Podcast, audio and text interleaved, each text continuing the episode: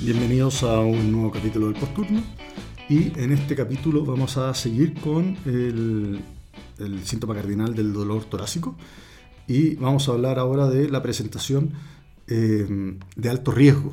¿ya? Por lo general, nosotros tenemos que hacer el balance entre la utilización de recursos y los riesgos cuando estamos evaluando a nuestros pacientes con dolor torácico. Y el problema que tiene el dolor torácico era lo que hablábamos la semana pasada. O sea, muy pocas cosas nos pueden diferenciar entre una causa que es banal, como una costocondritis, a algo que puede ser inmediatamente mortal, como una disección aórtica. ¿ya? Y el dolor torácico es un motivo de consulta frecuente y yo creo que en todos los turnos vemos más de un par de pacientes con dolor torácico, pero no todos los dolores torácicos van a terminar en infarto. ¿ya?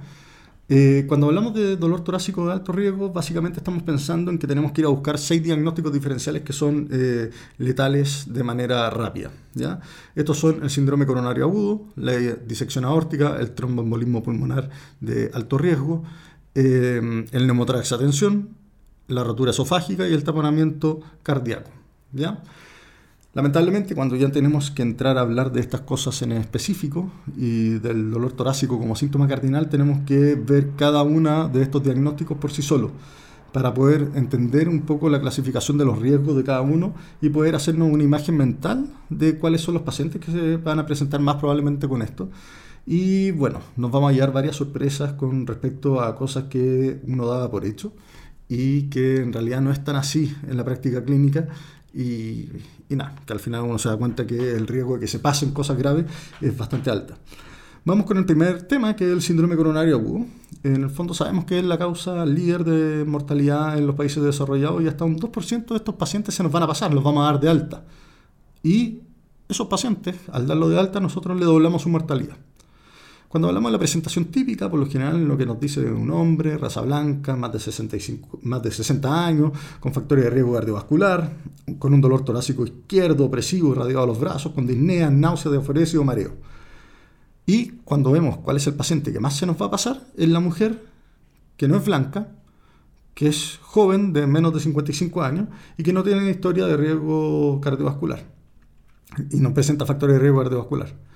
Entonces, ¿Cuáles son los pacientes que tienen más riesgo de hacer presentación atípica? Son las mujeres, los adultos mayores y los pacientes que no son de raza blanca.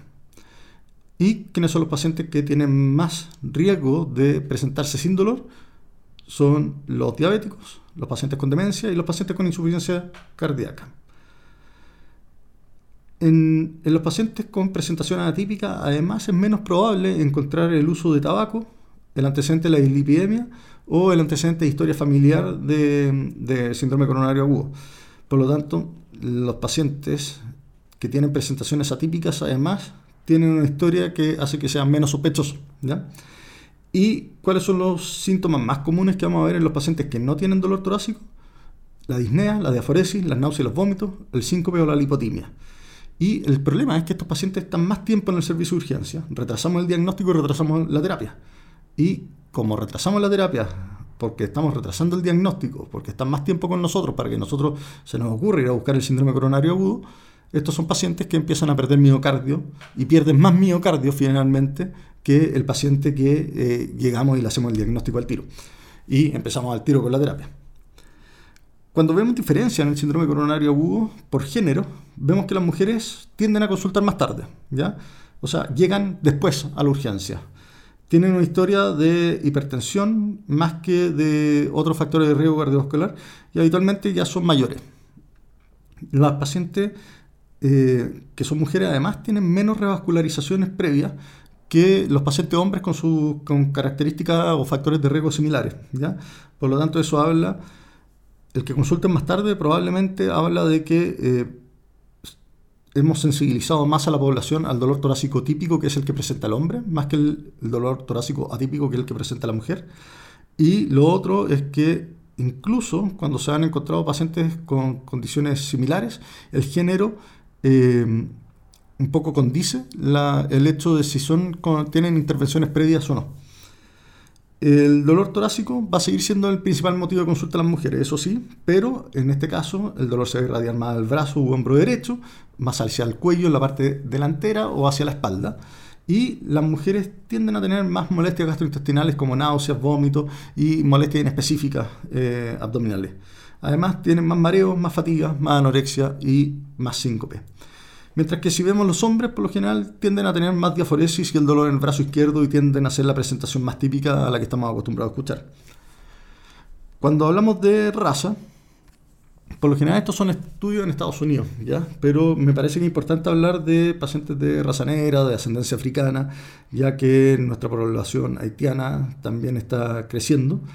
Eh, y el cuadro en estos pacientes por lo general se da en pacientes que son más jóvenes, eh, hay más probabilidad de que el paciente de alto riesgo sea mujer y que más encima no tenga el antecedente de cardiopatía coronaria. También van a llegar más tarde a la urgencia y una vez que están en la urgencia, eh, la incidencia de los síntomas tiende a ser similar a los de los pacientes blancos. O sea, en el fondo no tienen eh, síntomas más extraños ni tienden a presentaciones diferentes, pero sí son un grupo etario y un género que es diferente al, al que estamos acostumbrados. En el electrocardiograma tienden a tener más hipertrofia del ventrículo izquierdo y cuando ya llegan al triage, habitualmente eh, se triachean como menos emergente y tienden a esperar más, de nuevo, porque son pacientes en los que no se está pensando síndrome coronario agudo, son pacientes que son habitualmente mujeres y más jóvenes. Y también tienen más riesgo de que se den de alta eh, más que la gente de raza blanca, ¿ya? Eh, y ese riesgo es dos veces más, ¿ya?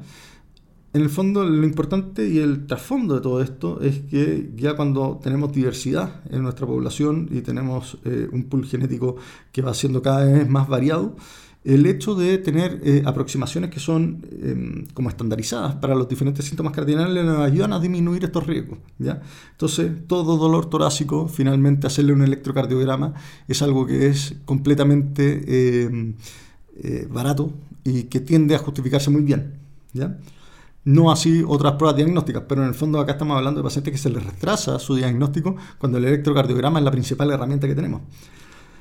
Eh, cuando vemos la edad, los pacientes jóvenes de menos de 30 años se pasan más, ¿ya? Y tienden a tener presentaciones más súbitas y eh, cuando uno eh, los ve, existe más riesgo que se clasifiquen como no cardiogénicos y que se diga que es una costocondritis, que es una bronquitis, que es alguna otra cosa, pero no un infarto. Y los pacientes más jóvenes habitualmente tienen la historia familiar de cardiopatía coronaria precoz, por lo tanto el antecedente familiar es importante. Hay tabaquismo y hay dislipidemia, sobre todo hipertrigliceridemia. En pacientes menores de 40 años, un 5% de los dolores torácicos van a ser síndrome coronario agudo y esto baja un 1% si es que no hay historia previa de cardiopatía coronaria si no hay factores de riesgo cardiovascular y si es que el electrocardiograma es normal. Y si a esto le agregamos más enzimas, enzimas cardíacas normales, el, eh, iniciales, el, riesgo de un síndrome coronario baja un 0.15%. Por lo tanto, uno puede buscar pacientes que son de muy bajo riesgo y bueno, vamos a conversar de eso un poco más adelante con, el, con los scores de estratificación. Cuando vemos los adultos mayores, eh, el 33% de los síndromes coronarios en pacientes mayores de 75 años y los mayores de 75 años explican el 60% de las muertes. El riesgo de morir por un síndrome coronario agudo aumenta en un 70% por cada década de vida del adulto mayor. Y el dolor se presenta en un 50% entre los 65 y 75 años y en un 40% de los mayores de 85 años. Por lo tanto, estos pacientes con síndrome coronario agudo, la mayoría no va a tener eh, dolor torácico. El síndrome coronario agudo eh, sin ningún tipo de dolor se da hasta en un 15% de los pacientes mayores de 85 años. Estos pacientes más habitual que presenten disnea, diaforesis, náusea, vómito y síncope y que también los traigan por delirium o por debilidad. En los pacientes menores de 65 años, el electrocardiograma no da un diagnóstico en el 23% de los casos, ¿ya? Mientras que los mayores de 85 años, en un 43% de los casos, el electrocardiograma no es diagnóstico. Y además, un 35% de los pacientes va a tener un bloqueo completo de rama izquierda, versus el 5% de los menores de 65 años. Y cuando uno ya hace el diagnóstico, estos pacientes hay que tratarlos de igual manera que los pacientes jóvenes. O sea, hay que anticoagularlos, antiagregarlos, ¿ya? Y hay que buscar una terapia de reperfusión lo más rápido posible. ¿Y esto por qué? Porque la mortalidad es bastante elevada. ¿ya? Por ejemplo, en los menores de 65 años, el infarto sin supradesnivel del ST tiene una mortalidad de un 2%, y esto sube un 15% a los mayores de 85, y con supradesnivel del ST eh, la mortalidad de los menores de 65 años de 3% y sube a un 30% a los mayores de 85 años. Cuando vemos la historia de estos pacientes, por lo general a nosotros siempre nos enseñan el tema del dolor opresivo o retroesternal y todo eso, pero la verdad es que es poco útil para poder predecir síndrome coronario agudo. De partida porque la gente sabe que el dolor torácico, si es que lo describen como opresivo y, y retroesternal, probablemente ellos mismos le confieren una gravedad que es distinto. Y lo otro es que por lo general todo lo que es descripción de dolores, eh, en el fondo no, existe una manera como estandarizarlo. Y mi dolor opresivo puede ser muy distinto al dolor opresivo de cualquiera de los que esté escuchando en este momento. Entonces la descripción de los dolores no es tan eh, buena, pero por ejemplo sí es útil cuando eh, hablamos y comparamos el dolor eh, con infartos previos. Si es que el dolor es similar o es peor a los infartos previos, esto tiene un LR positivo de 2. Cuando se irradia a ambos hombros y brazos, el LR puede llegar hasta 7.7. Y si es que el dolor es gatillado por esfuerzo, el LR positivo puede llegar hasta un 3. Los vómitos de fosforesia en el servicio de urgencia tienen un LR positivo de 6.5. ¿ya? Entonces, cuando uno ve a un paciente que ya tenía el antecedente, que el dolor es parecido, ¿ya? o que el dolor se está yendo a los dos brazos, o que el dolor aparece con el esfuerzo, o al paciente lo vemos vomitando y diaforético, bueno, tenemos que pensar que eh, este dolor torácico puede ser un síndrome coronario agudo.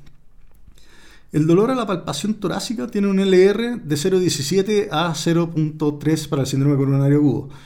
Eso quiere decir que nos aleja del, diagnóstico, ¿ya? Eh, pero en el fondo, un 7% de los pacientes con síndrome coronario agudo van a tener dolor a la palpación. Por lo tanto, decir que un paciente no tiene un síndrome coronario agudo solamente porque yo soy capaz de reproducir el dolor es mandar un 7% de los pacientes para la casa con un síndrome coronario agudo puesto. Y eh, un 13% de los pacientes va a tener dolor pleurítico, por lo tanto, descartar un síndrome coronario agudo, un infarto, porque el dolor es pleurítico y no es opresivo retroesternal, significa que vamos a perder un 13% de de los pacientes. Y el tema del dolor opresivo, el famoso dolor opresivo que tanto nos gusta, bueno, un 22% de los pacientes va a tener dolor punzante. Por lo tanto, la característica del dolor, hasta en un quinto de los pacientes, y en realidad si es que sumamos todo esto, va a ser hasta más de un tercio de los pacientes, no van a tener un dolor que es opresivo y típico como nos gusta a nosotros. Cuando hablamos de los factores de riesgo cardiovascular, esto nos van a predecir isquemia aguda. ¿ya? Eh, lo único que pueden ser un poco más predictivos de la isquemia aguda es la diabetes y el tener la historia familiar en pacientes hombres. ¿ya? Pero en el fondo un paciente con factores de riesgo un paciente sin factores de riesgo cardiovascular no le da ni le quita al hecho de que pueda tener o no un síndrome coronario. ¿Qué quiere decir esto? Pacientes con factores de riesgo cardiovascular, claro, lo vamos a sospechar más, pero los pacientes sin factores de riesgo cardiovascular lo tenemos que sospechar igual. ¿ya? Los factores de riesgo cardiovascular eh, sí tienen un nicho en la estratificación de riesgo en los menores de 40 años, ya que si no tienen factores de riesgo cardiovascular, el LR es de 0,17. Y si es que tienen 4 o más, eh, factor de riesgo cardiovascular, el LR sube a 7.4. Y en el fondo ahí estamos hablando de los pacientes jóvenes que se nos tienden a pasar, ¿ya? Porque decimos como el paciente joven no puede tener eh, eh, una cardiopatía o un síndrome coronario agudo, los pacientes que tienen una alta carga eh, por factores de riesgo y qué sé yo, que tienen la historia familiar, que tienen la dislipidemia, que tienen la diabetes, que están con hipertensión, que además fuman, bueno, esos pacientes son los que precisamente se van a infartar y son los pacientes que tenemos que ir a buscar más en dirigido. Cuando hablamos de respuesta a terapia, no es útil. ¿Ya? El espasmo esofágico se va a aliviar con la nitroglicerina y el dolor coronario también salía con los tratamientos para molestias gastrointestinales. Ya lo conversamos en el capítulo anterior, que en el fondo el, estimular con ácido el tercio distal del esófago eh, produce vasospasmo coronario. Por lo tanto, eh, manejar la acidez estomacal eh, puede ser analgésico para el dolor torácico. ¿ya? Y, eh, y, por otro lado, no nos ayuda que el hecho de la nitroglicerina para decir, no, si este paciente de todas maneras tiene un infarto, porque la patología esofágica también puede aliviar con esto. El electrocardiograma puede fallar en un 53% de los infartos y en un 62% de la angina inestable. Ahora, el electrocardiograma seriado identifica un 16% más de los infartos agudos al miocardio. Entonces, el consejo es, vayan a buscar siempre electrocardiograma seriado. Porque hasta uno de cada cuatro infartos que no se diagnosticaron se pudieron haber diagnosticado con una correcta interpretación del electrocardiograma. Por lo tanto, pidan el electrocardiograma, denle el tiempo al electrocardiograma que merece y si es que el paciente les parece que puede tener un síndrome coronario agudo, repitan el electrocardiograma. Y es mucho más probable, y esto se estudió por temas de litigio, que los médicos obviemos o hagamos la vista gorda del superdesnivel del ST cuando el motivo de consulta no es dolor torácico. Por lo tanto, si tengo un paciente con disnea que tiene super nivel del ST y no tiene dolor torácico, ese paciente igual puede tener un síndrome coronario. ¿ya? Y cuando vamos a hablar ahora de las enzimas cardíacas, eh, acá la gran revolución la trajeron las troponinas ultrasensibles, ¿ya? que tienen un valor predictivo negativo de 99.5% si es que están eh, bajo el rango de los 5 nanogramos por litro. ¿ya? Y este valor predictivo negativo eh, se traduce tanto para infarto como para muerte a 30 días. Por lo tanto, no solamente me quita el diagnóstico, sino que además me quita el, riesgo. Y la troponina elevada, independiente de la causa de la elevación, va a tener siempre un, peor pronóstico. Ya habla de injuria miocárdica independiente de la causa. Cuando hablamos de la troponina convencional, a las 0 y a las 3 horas, en los pacientes con Hartscore hablan de un riesgo de em, un evento cardiovascular mayor eh, de 1 a un 2% a 30 días. Mientras que la troponina ultrasensible negativa en el paciente con un HART eh, bajo tiene un bajo riesgo de, de, un evento cardiovascular mayor a 30 días. ¿Qué quiere decir esto? Que en el fondo la troponina ultrasensible nos puede ahorrar tiempo dentro de nuestro servicio de urgencia. Eh, para tener más información sobre las troponinas ultrasensibles y de los algoritmos diagnósticos, está la guía del 2015 de la Sociedad Europea de Cardiología, la ESC, en que se habla en, la guía de, de infarto agudo miocardio sin supralevación del ST, se habla específicamente de las troponinas ultrasensibles y cómo se hacen los algoritmos diagnósticos según las diferentes marcas de las troponinas. ¿ya? Por eso no me voy a meter ahí porque depende del tipo de troponina del que estemos hablando, cuál va a ser eh, los valores de corte. Ahora, cuando hablamos del ultrasonido clínico, más que nada nos va a servir para buscar diferenciales y complicaciones, eh, no nos va a hacer el diagnóstico de síndrome coronario, por mucho que a la gente le gusta hablar de las alteraciones como de la motilidad segmentaria y todo eso, la variabilidad interobservador de la motilidad segmentaria es alta entre los cardiólogos que se dedican a hacer ecocardiografía. Entonces, entre urgenciólogos que no nos dedicamos a hacer ecocardiografía, eh, va a ser aún mayor. ¿ya? Así que no es tanto el sentido, pero sí sirve para buscar taponamiento, sí sirve para buscar neumotórax, sí sirve para buscar derrames pleurales, ¿ya? Eh, todo el resto de las cosas que no que nos pueden eh, complicar o que son diferenciales de un dolor torácico. Test de esfuerzo. ¿ya? Y eso siempre estuvo de, se hablaba de hospitalizar a los pacientes para hacer un test de esfuerzo. ¿A qué pacientes no le vamos a hacer un test de esfuerzo? A los pacientes que tienen un hard score menor a o igual a 3 que tienen una curva de troponina negativa, ¿ya? Y esto es porque no arriesga, no aumenta en el fondo eh, los factores de riesgo, o sea, los eventos eh, cardiovasculares mayores a 30 días. ¿Qué quiere decir esto? Que un paciente que ya tiene un, un, heart bajo y que tiene una curva de troponina negativa, no necesita un test de esfuerzo porque el test de esfuerzo no me cambia el riesgo. Y es más, este paciente, en los de bajo riesgo, el test de esfuerzo puede dar un 50% de falsos positivos. Y eso lo único que va a hacer es aumentar los costos y el riesgo asociado al procedimiento. El test de esfuerzo, un verdadero negativo, tiene un muy buen valor predictivo negativo. Y cuando hablamos de test de esfuerzo está el tema de la cinta, está el ecocardiograma con, eh, esfuerzo, ¿ya? Eh, y va a tener un buen valor predictivo negativo en los pacientes de bajo riesgo, ¿ya? Eh, y eso es el paciente que tiene un valor pretest que es muy bajo para cardiopatía coronaria. Pero no hay que confiarse en los test de esfuerzo negativos recientes. ¿ya? ¿Y esto por qué? Porque muchas veces los pacientes llegan y dicen, ah, sí, me he estado estudiando para el dolor al pecho y eh, me duele el pecho y me hicieron un test de esfuerzo y el test de esfuerzo está negativo, pero me sigue doliendo el pecho. ¿ya?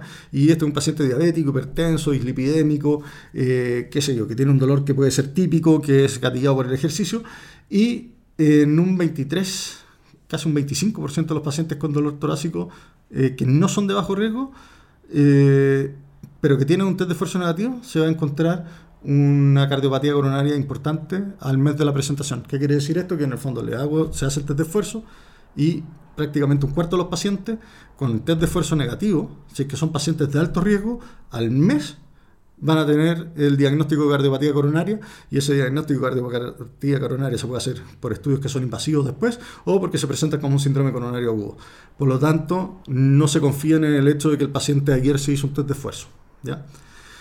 El TAC de las coronarias. Eh, muy de moda, eh, mucha gente se le tenía mucha fe, ¿ya? Pero el tema es que es poco específico en pacientes que son mayores, porque acumulan más calcio estos pacientes y no necesariamente eh, traduce enfermedad de placa. Y el tema es que el TAC de las coronarias tampoco va a mostrar placas inestables ni tampoco va a mostrar cambios que son dinámicos. Y por lo tanto, los pacientes que son de bajo riesgo no va a cambiar la mortalidad. Entonces, lo único que se logra es que sea más caro y que probablemente caigan en procedimientos que sean innecesarios.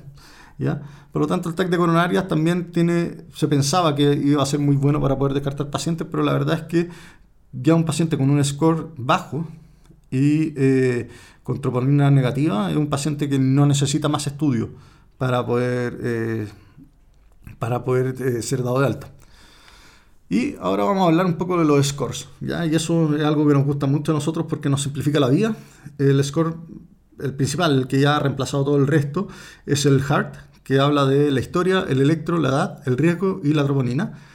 Y cuando tiene un score entre 0 a 3, los eventos cardiovasculares mayores a 6 semanas eh, son de un 1.6 a un 2%. Mientras que si lo comparamos con el TIMI, cuando el TIMI tenía eh, un valor de 0 o de 1, el riesgo de tener un evento cardiovascular mayor a 6 semanas era de 2.8. Esto hace que el Heart Score tenga un valor predictivo negativo de 98.2% y una sensibilidad de 96.7%. Y esto mejora eh, a un 99% cuando uno, eh, en vez de decir de 0 a 3 puntos, uno dice de 0 a 2 puntos. Y finalmente hay que conocer que existe un hard pathway que es eh, con troponina a las 0 y a las 3 horas y eso ya le da una sensibilidad de hasta el 100%. Por lo tanto, el poder ocupar la historia solamente y el, con un solo examen, que es la troponina, eh, nosotros podemos dar de alta pacientes que son de muy bajo riesgo o al revés, podemos clasificar pacientes de alto riesgo y decir estos pacientes se tienen que quedar para estudio.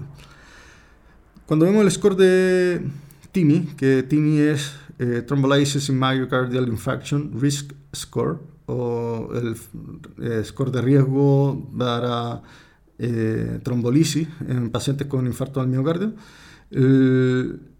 este tiene el pero de que se ocupa en pacientes en que ya se diagnosticó la angina inestable o el infarto sin supra. un TIMI de cero, como dijimos antes, tiene un riesgo de eventos cardiovasculares de 2% a 30 días y si es que tiene 6 o 7 de, de puntos, tiene un 33 a un 100% de riesgo a 30 días. ¿ya?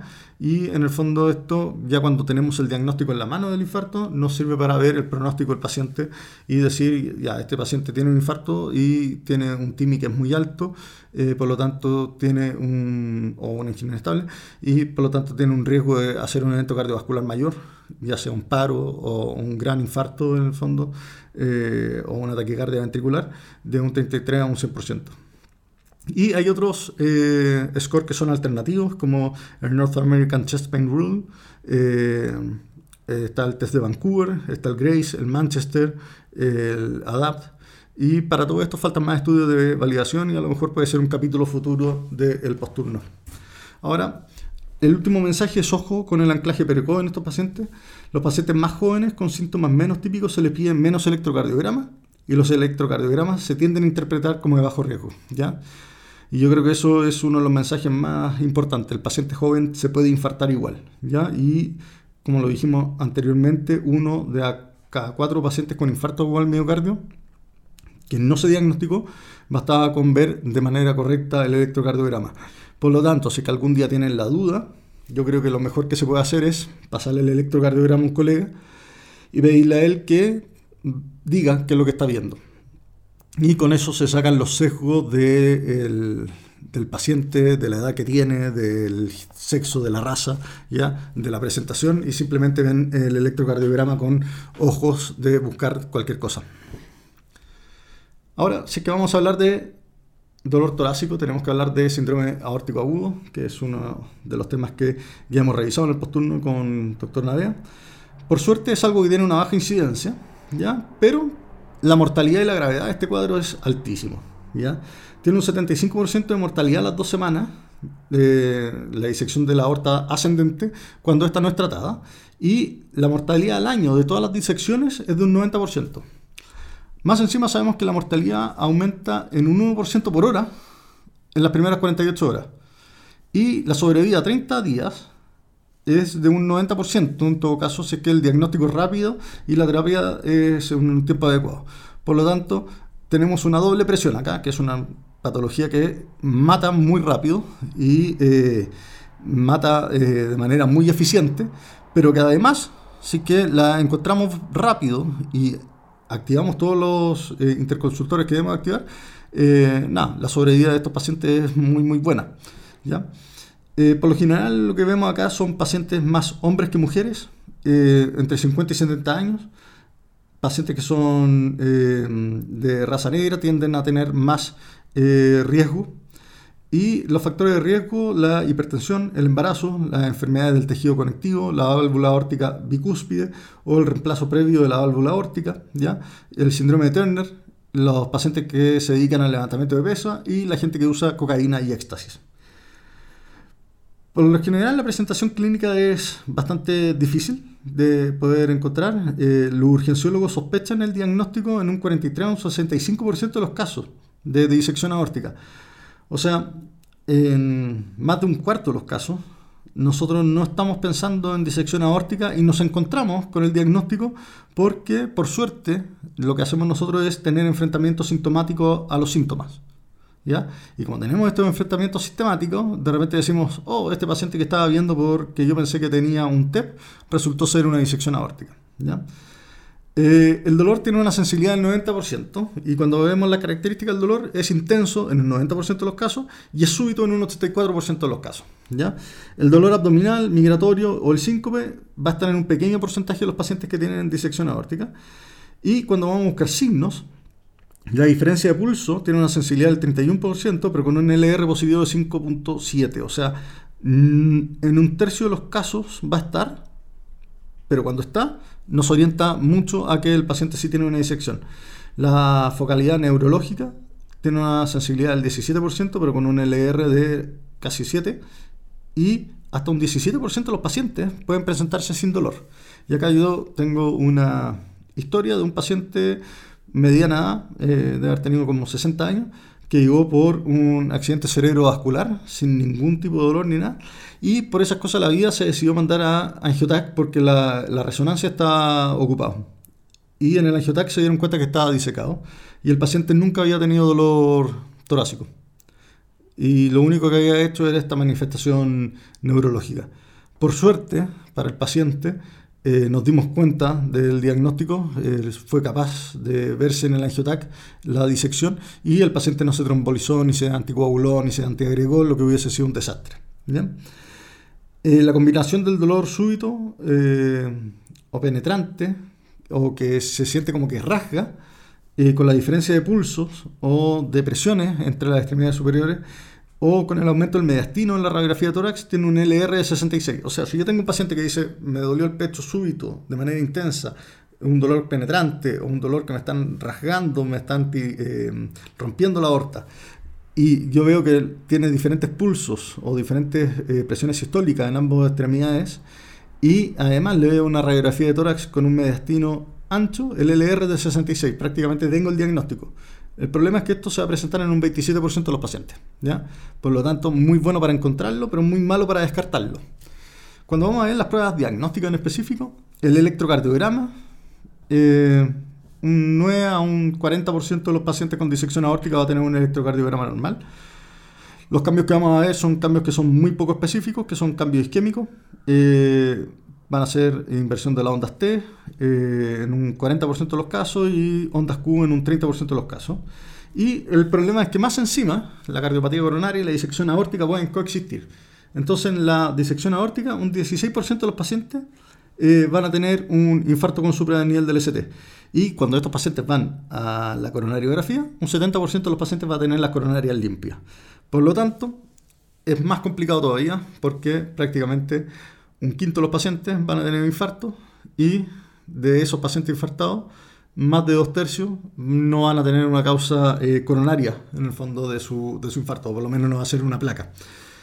Cuando vemos la radiografía tórax, eh, hay diferentes signos, hay diferentes cosas que nos fijamos. Hay alteraciones en el contorno aórtico, el derrame pleural, la calcificación de la íntima y el mediastino ancho. ¿ya? Lejos lo que más va a orientar es eh, las alteraciones del contorno aórtico, que tiene una sensibilidad de un 70%, y el mediastino ancho, que está también en un 65%.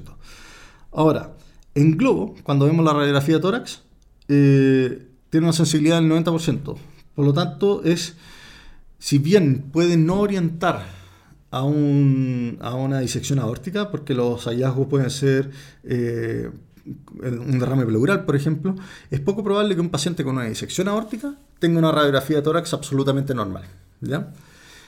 Y cuando vamos a hablar de imágenes eh, ya más avanzadas, el ultrasonido transesofágico tiene una sensibilidad del 100% y una especificidad del 94%. El TAC tiene una sensibilidad y especificidad del 100% y la resonancia una sensibilidad del 100 y una especificidad del 94%. Ahora, ¿cuál es el problema? La resonancia es muy lenta y el, y el, el, el transesofágico eh, necesita que el paciente esté intubado y por lo tanto vamos a someter al paciente a un procedimiento que puede alterar la hemodinamia, que puede provocar eh, hipertensión ya y en el fondo nos va a afectar el tratamiento de nuestro paciente. Eh, cuando hablamos del ultrasonido clínico, esto no está tan bien estudiado. El LACEP no recomienda el que nos basemos solamente en el, en el ultrasonido para el diagnóstico de la disección aórtica. ¿ya? Eh, hay que pensar que hay partes de la aorta que no las vamos a ver bien, sobre todo la aorta intratorácica, que es la que más nos interesa finalmente. Biomarcadores. El dímero D fue algo de lo que se habló eh, en algún momento. ¿ya? Eh, más que nada se empezó a ver la correlación del dímero D con la disección aórtica, sobre todo como uno de los diferenciales del tromboembolismo pulmonar eh, en algún momento pensaron que el dímero D podía tener una sensibilidad de un 100%, pero la verdad es que tiene un falso negativo hasta un 8%. Y cuando vemos otros biomarcadores, están viendo eh, la cadena parcial de miocina del músculo liso, la PCR, el péptido natriurético cerebral, pero la verdad es que ninguno tiene muchos estudios, ¿ya? Y por lo tanto no hay exámenes de sangre que sean realmente buenos. ¿Cuál va a ser nuestra población de alto riesgo? El hombre de 70 años, ya que se presenta con un dolor de inicio súbito y irradiado a la espalda. Ese paciente lo debemos sospechar siempre y tenemos que ser muy activos en ir a buscarlo. Los pacientes jóvenes, por lo general, aquellos que tienen Marfan, la historia de una válvula aórtica bicúspide o que tienen un recambio valvular aórtico previo, también tenemos que pensar en disección aórtica. Y las mujeres, por lo general, para variar, se nos retrasa el diagnóstico y nos demoramos el doble de tiempo que en el resto de los pacientes.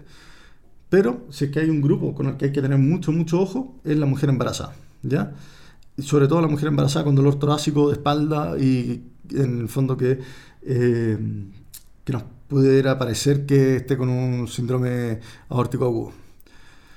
El otro problema que tiene la disección aórtica es que es muy fácil confundirlo con un síndrome coronario agudo y por lo general esa confusión es un desastre, ya que si ocupamos fibrinolíticos en la disección aguda, eh, esto se asocia a hemorragia y muerte en un 70% de los casos. ¿ya? Por lo tanto, eh, a un paciente que está con una disección aórtica mm, básicamente es sentenciarlo a la hemorragia y la muerte. Ahora, después de todo esto, que en el fondo ninguna son buenas noticias de las que estamos hablando. ¿qué puedo hacer yo para estratificar el riesgo? Ahora, hay cosas que hay que poner en contexto. El infarto el síndrome coronario agudo es 800 veces más probable que la disección aórtica en la población general. Y el, infarto agudo con suprasnivel del ST es una complicación que es rara de la disección aórtica. ¿ya? Por lo tanto, tengo, es muy frecuente el infarto, mucho más que la disección aórtica, y más encima no es tan frecuente que las disecciones aórticas den un infarto con suprasnivel del ST. ¿ya? Por lo tanto, postergar el tratamiento del síndrome coronario agudo no tiene mucho sentido, salvo que hayan datos a la historia o al examen físico que planteen una duda razonable. Y ahí también tengo otro caso de una mujer de 72 años que consultó en el servicio de urgencia por un dolor de espalda que era transfixiante y que tenía cambios en el ST, en pared inferior, si mal no me acuerdo, sí.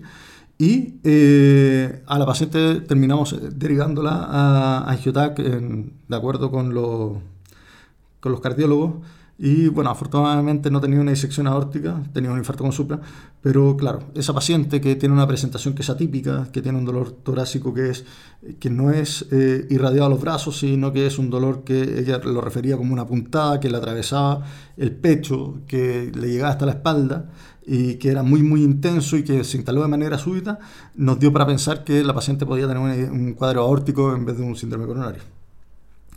Por el momento no hay ninguna regla que nos vaya a apoyar en el diagnóstico, o sea, no existe un hard score, no existe un hard pathway, no existe un score de Wells que nos vaya a ayudar, ¿ya?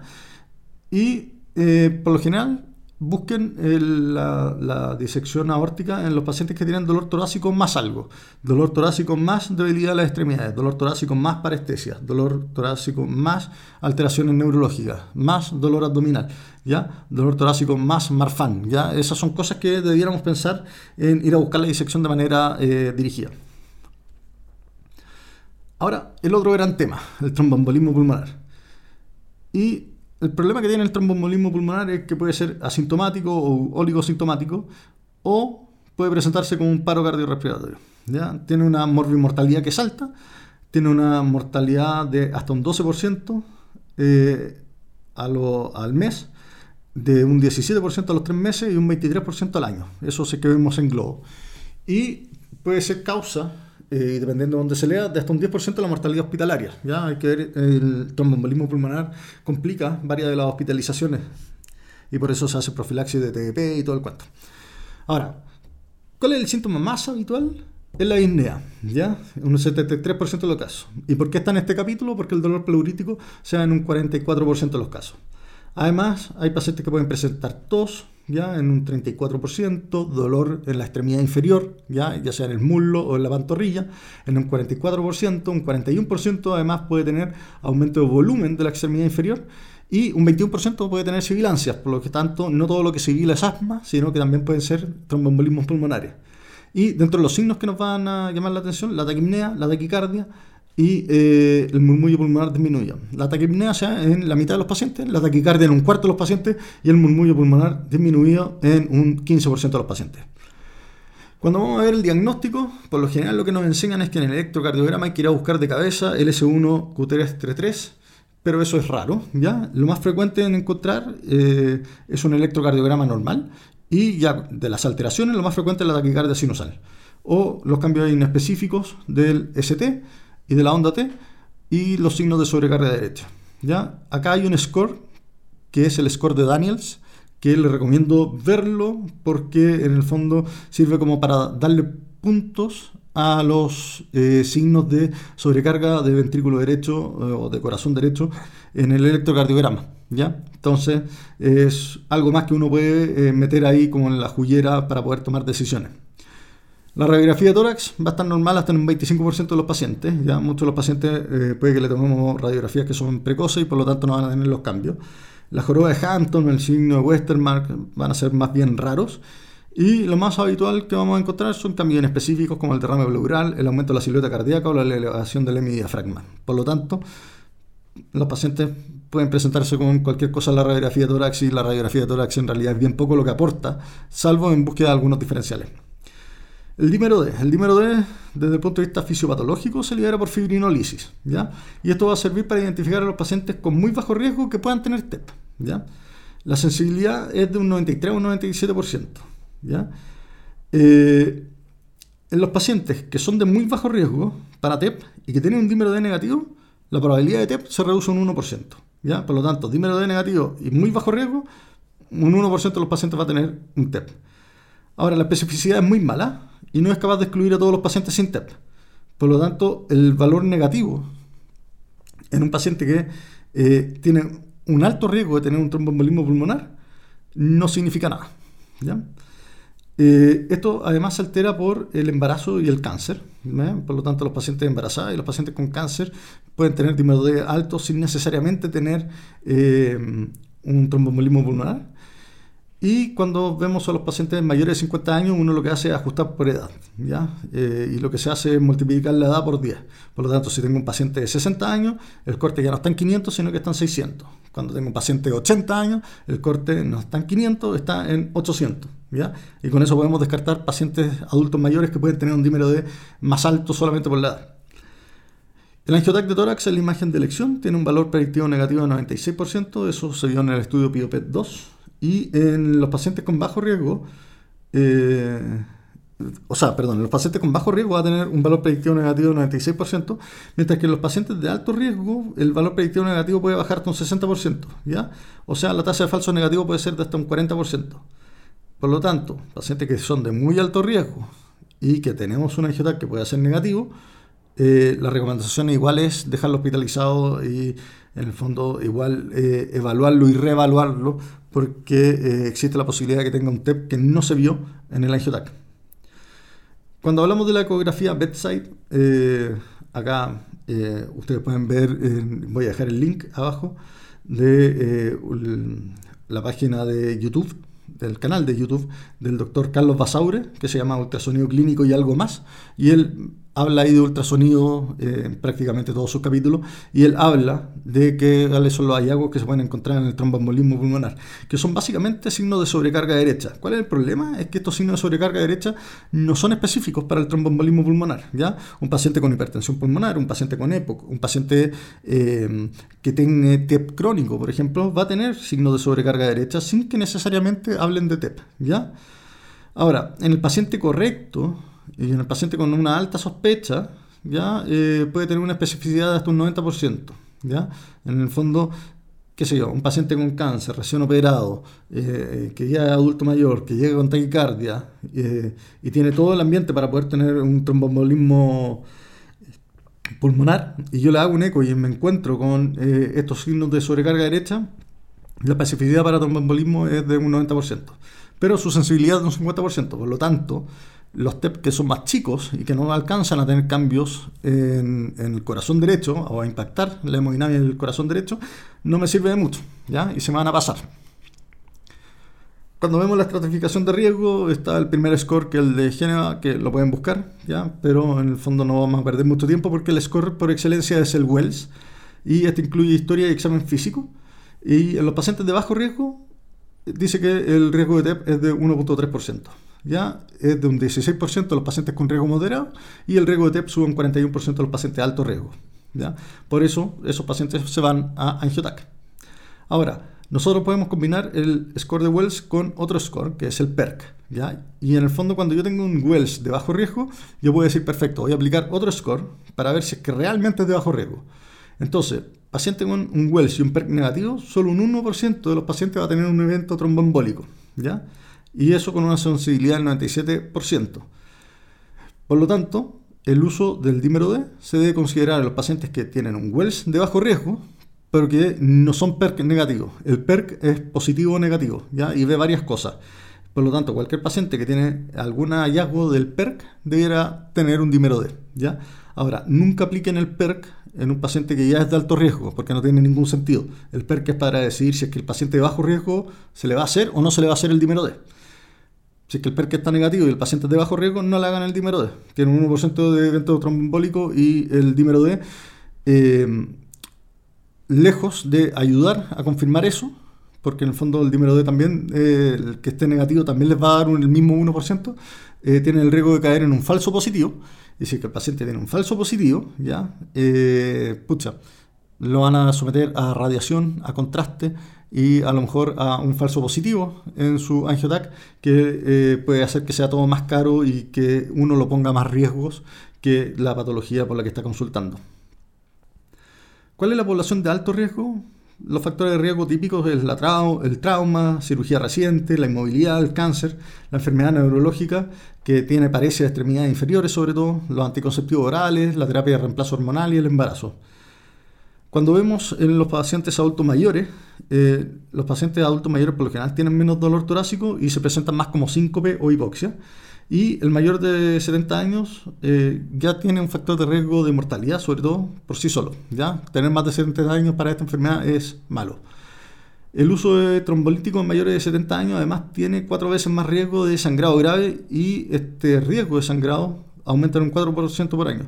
¿Y por qué es importante esto? Porque en el fondo cuando tenemos que tomar la decisión de trombolizar a un paciente que tiene un TEP que está hemodinámicamente inestable, o sea, que tiene un TEP masivo o un TEP de alto riesgo, como se dice ahora, eh, tenemos que meter en la juguera de la toma de decisiones la edad del paciente. ¿ya?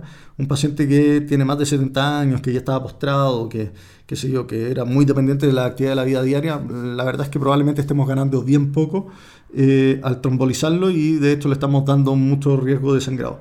Mientras que probablemente el paciente que es mayor de 70 años, pero que era muy autovalente, bueno, a lo mejor ahí uno puede correr más ese riesgo, pero ya es más eh, relativa en el fondo la utilización de la trombolisis en esos pacientes.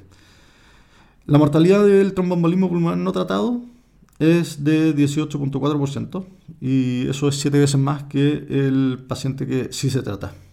Ahora, ¿cuál es el problema? Es que, como hablamos antes, el sobretratamiento también aumenta la mortalidad.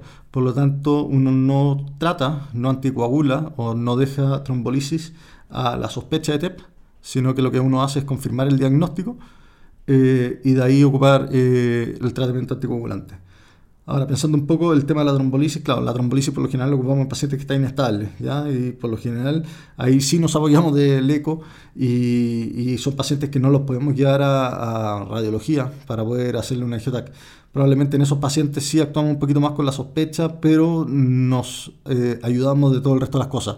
En el fondo el score de Wells, el, el, eco eh, al lado de la cama del paciente, el, el electro, ¿ya? Y con eso podemos tomar la decisión.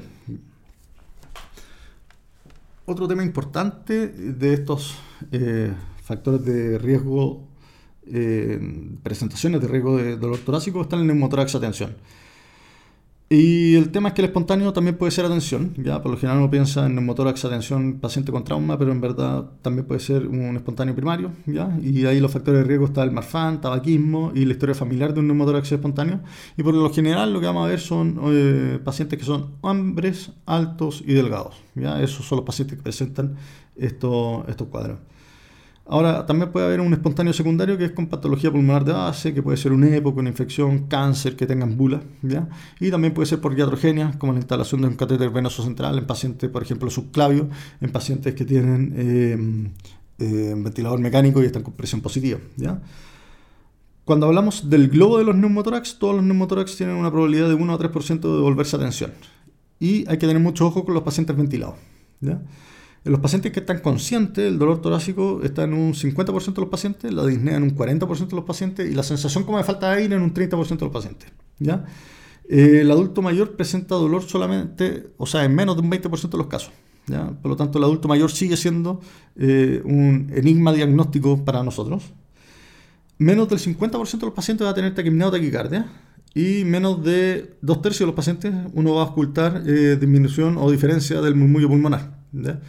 Eh, por lo tanto, se hace difícil de nuevo el tema del diagnóstico y hay que tener una alta sospecha. Eh, la desviación de la tráquea se va a dar en un, casi en un 20% de los pacientes que tienen ventilación espontánea y solamente en un 3% de los pacientes intubados. Y la hiperresonancia bilateral se da en un 30% de los pacientes que respiran espontáneo versus un 9% de los pacientes que están intubados. ¿ya? Entonces esas son diferencias importantes porque eh, no podemos descartar por desviación de la tráquea el, el neumotórax en un paciente ventilado, ni tampoco nos podemos confiar mucho el examen físico. ¿ya? Ahora, cuando vemos a los pacientes ventilados, estos pacientes tienden a tener más enfisema subcutáneo, más hipotensión y los pacientes tienden a hacer más paro cardiorrespiratorio. ¿ya? Por lo tanto, un paciente ventilado que empieza a andar mal, se empieza a hipodensar, empieza a desaturar, hay que siempre sospechar en neumotórax. La radiografía de tórax no debiera eh, retrasar el diagnóstico. ¿ya? En el fondo, si yo tengo en la clínica un paciente con eh, un neumotórax atención y tengo todo dado para que sea un neumotórax atención, eh, no vamos a retrasar el, tratamiento por esperar la radiografía de tórax para poder confirmar esto. Sobre todo porque la radiografía de tórax tiene una sensibilidad de un 50%. Ahora, cuando vamos a ver el ultrasonido clínico, ¿ya? el ultrasonido al lado de la cama del paciente, la sensibilidad puede llegar al 91% y la especificidad al 99%. ¿ya? Y eso es importante, en el fondo rinde mucho mejor una ecografía bien hecha que una radiografía de tórax. Y la gracia de la ecografía es que la puedo hacer mientras estoy evaluando a mi paciente eh, hemodinámicamente inestable, sin tener que mover mucho el personal. ¿ya? De hecho, puede haber gente reanimando y uno haciendo la ecografía por el otro lado. Ahora, por lo general se nos enseña la descompresión con aguja y esta descompresión por aguja puede fallar hasta en un 40% de los casos. ¿ya? Mientras más corto la aguja, peor el rendimiento. ¿ya? Pero finalmente no es una alternativa viable versus la instalación del tubo pleural. ¿ya? Y cuando vemos instalación de tubo pleural, de nuevo el paciente adulto mayor tiene un 85% de quedar con una fuga de aire permanente por la toracotomía y va a necesitar eh, una pleurodesis. ¿Ya? Entonces el paciente adulto mayor de nuevo se le hace más difícil el poder tener un neumotórax a atención. La rotura esofágica eh, este yo creo que es de los diagnósticos que más nos atrasamos en hacer. El promedio está en 24 horas. Está la famosa tríada de Mackler, que es dolor torácico, vómito, enfisema subcutáneo, y esto va a ocurrir en una minoría de los casos. Y eh, acá una cosa importante es la iatrogenia, ¿ya? y eh, ahí hay que sospecharlo siempre. El dolor torácico post-vómito puede estar ausente hasta en un 50% de los casos, y también pueden tener disfagia, disnea o fiebre el 82% de los pacientes va a tener una respuesta eh, inflamatoria sistémica. ¿ya? Eh, por lo tanto, eh, hay que esperar, o sea, los pacientes con CIRS y dolor torácico, uno tiene que pensar en, entre otras cosas, en la rotura esofágica. ¿ya? El trauma, la verdad es que la incidencia de la rotura esofágica es poca, ¿ya? se da en menos de un 1% de los casos. Eh, lo que sí tiene una mortalidad de un 12% y una morbilidad de hasta un 46%, y lo que hay que tener en consideración es el mecanismo de lesión. ¿ya? Eh, solamente un 20% de los pacientes con rotura esofágica es por eh, accidente automovilístico, ¿ya? mientras que el resto de los pacientes en realidad lo que tienen son lesiones que son penetrantes, disparos, acuchillados, ese tipo de cosas. La radiografía de tórax va a ser anormal en un 75 un 90% de los pacientes. Eh, ahí vamos a ver neumonía mediastino, ensanchamiento mediastínico, hidroneumotórax, derrames pleurales, pero nada específico. Y finalmente lo que nos va a ayudar es el esofagograma con contraste hidrosoluble, ya que eso es como el diagnóstico, pero que puede tener un falso negativo hasta en un 25%, o sea, un cuarto de los pacientes, y por lo tanto ahí lo que uno trata de hacer es mejorar la sensibilidad hasta en un 50%, con el vario de alta densidad. ¿ya? Y ahí eso va a ayudar a diagnosticar un 25 a un 50% más de, de, rotura esofágica en el fondo o perforaciones esofágicas que se le pasaron al esofagograma hidrosoluble. El TAC lo que va a mostrar son reacciones extraluminales, complicaciones extraluminales, como pueden ser aire, fluido, abscesos, etc. En el mediastino, en la pleura, en en eh, periesofágico, ¿ya? La endoscopía digestiva alta finalmente es, la zona, es el método para evaluar la zona perforada y la magnitud del desgarro. Y afortunadamente este es un cuadro raro, pero que tiene una alta morbimortalidad. Y finalmente vamos a hablar del taponamiento cardíaco, ¿ya? Y siempre hay que buscarlo en paciente con choque indiferenciado, ¿ya? Por lo tanto, si hay un paciente choqueado, uno deberá agarrar el eco e ir a buscar dirigidamente si es que hay o no hay taponamiento cardíaco. Las presiones cardíacas, o sea, las presiones pericárdicas, lo que va a pasar es que van a exceder las presiones diastólicas de las cavidades cardíacas y por lo tanto con eso se disminuye la, la precarga del corazón y finalmente se altera el gasto cardíaco, ¿ya? Eh, dentro de las causas tenemos la pericarditis, el cáncer, el infarto agudo del miocardio con rotura de la pared libre, la disección aórtica ascendente, la uremia, la insuficiencia cardíaca, la enfermedad del colágeno vascular, las infecciones virales, bacterianas y la iatrogenia. ¿ya? La mortalidad que va a tener es más o menos un 20% intrahospitalaria. ¿ya? Eh, puede tener una mortalidad de hasta un 30% a 30 días y en el largo plazo hasta un 50% de los pacientes va a morir. Ahora, el tema es que la mortalidad, la causa, es muy importante, ¿ya? por lo general tienen menos mortalidad lo que es infeccioso o inflamatorio y las que tienen más mortalidad son las que son post-infarto al miocardio o post-enfermedad eh, neoplásica. De hecho, las pacientes post-infarto al miocardio que se taponan pueden tener una mortalidad al año de hasta un 80% y las pacientes con enfermedad neoplásica hasta un 65%. La disnea va a estar en un 87 a un 88% de los pacientes. Y ahora, ¿por qué lo metemos en el síntoma cardinal de dolor torácico? Porque un 20% de los pacientes va a tener dolor torácico como motivo de consulta. Dentro de los signos más típicos, eh, lo más probable es que nos encontremos un paciente con taquicardia, con taquipnea, ¿ya? y eso van a estar alrededor del 80% de los pacientes, van a tener elevación de la presión yugular en un 75% de los pacientes, mientras que la hipotensión y la disminución de los sonidos cardíacos que tanto nos gusta va a estar en un 30% de los pacientes nomás. La hipotensión es algo tardío. El paciente eh, joven que se tapona, eh, por lo general va a estar adrenérgico, va a estar hipertenso primero para compensar, ¿ya? Y el tema de los ruidos cardíacos eh, no, se da tan habitualmente. Ahora, el pulso paradojal es la disminución de 10 eh, milímetros de mercurio de la presión presión arterial sistólica en la inspiración. Y eh, esto tiene un LR de un 3.5, un LR positivo. Y si es que es más de 12 milímetros de mercurio, el LR llega a un 6. ¿ya? ahora, si es que el pulso paradojal es de menos de un 10 milímetros de mercurio, el LR baja a 0.03. Por lo tanto, nos ayuda un poco a dejar de pensar en, taponamiento. ¿ya? El electrocardiograma, el hallazgo más típico va a ser, eh, bueno, aparte de la taquicardia, el, voltaje bajo, que se va a ver en un 40% de los casos, y la alternancia eléctrica, que también es como lo que más nos enseñan, está en un 20% de los casos. La radiografía de tórax eh, tiene una sensibilidad del 90%, pero el problema que tiene la radiografía de tórax es que para poder ver este aumento del volumen del pericardio, eh, que pueda provocar un taponamiento, estamos hablando más o menos de 200 ml. ¿ya? Por lo tanto, se pierden los eh, taponamientos que son más rápidos eh, y pequeño. ¿ya? En el fondo el tema de la compliance del pericardio no solamente importa el volumen, sino que también importa la velocidad de instalación. ¿ya? Y finalmente el ultrasonido es como nuestro caballito de batalla en esto. ¿ya? Y acá vamos a ver la vena cava inferior, que si está pletórica y no tiene eh, variación respirofásica, eh, va a tener una sensibilidad del 97%, pero una especificidad mala de un 40%.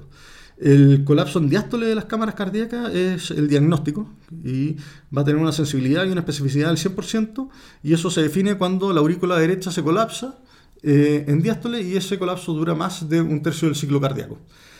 Y finalmente con el Doppler pueden buscar el pulso paradojal y para eso vean el capítulo número 24, que les voy a dejar el link, de ultrasonido clínico y algo más, del doctor Carlos Basaure, ¿ya? Y a él ahí explica esto que es mucho más visual y por lo tanto explicarlo por el podcast es un enredo. Eh, estos son los seis cuadros a los que les tenemos mucho miedo eh, cuando hablamos de dolor torácico y son los seis cuadros que uno tiene que pensar eh, cuando tiene al paciente con dolor torácico al frente. ¿ya? Es un capítulo más bien largo, ¿ya? Eh, son hartas cosas, son hartos temas, pero lo importante es limpiar un poco la cabeza de todos estos cuadros típicos, toda esta clínica típica, todos estos mitos en que en el fondo si es que le toco el pecho no puede ser eh, infarto, en que los pacientes con que, los pacientes jóvenes no pueden tener un infarto, que las disecciones aórticas siempre van a tener un dolor eh, penetrante y que siempre se van a ver muy enfermos, ¿ya? Eh, todas esas cosas hay que ir limpiándolas un poco, el uso adecuado del dímero D, ¿ya? Y eh, ya teniendo eso más claro, uno puede tener un enfrentamiento que es bastante más amplio hacia el paciente con patología de riesgo vital, que se presenta como dolor torácico, y nuestra principal misión en la urgencia es ir a pesquisar esos pacientes, ¿ya? ir a pesquisarlos y ser capaz de empezar de manera oportuna el, tratamiento y poder eh, ayudar al paciente a que la injuria que está sufriendo dure la menor cantidad de tiempo posible, porque la mayoría de estos cuadros además son tiempo dependientes. ¿ya? Eh, en el fondo, no solamente importa hacer el diagnóstico rápido, sino que también importa mucho el llevar al paciente al tratamiento rápido. Y para eso tenemos que sacarnos de la cabeza los prejuicios y el ser como monosinápticos para ver a los pacientes, sino que siempre estar abierto a la posibilidad de que lo que puede tener mi paciente es algo grave en un paciente que no espero que lo tenga. ¿Ya? Así que eso, un abrazo grande, mucho ánimo a todos y eh, nos veremos la próxima semana y ya veremos la parte 3 de este síntoma cardinal en que vamos a hablar ya de los pacientes de bajo riesgo y cómo poder encontrarlos y poder dar de alta de manera tranquila sin que nos pese en el corazón cuando nos vamos a acostar en la noche. Que estén todos muy bien.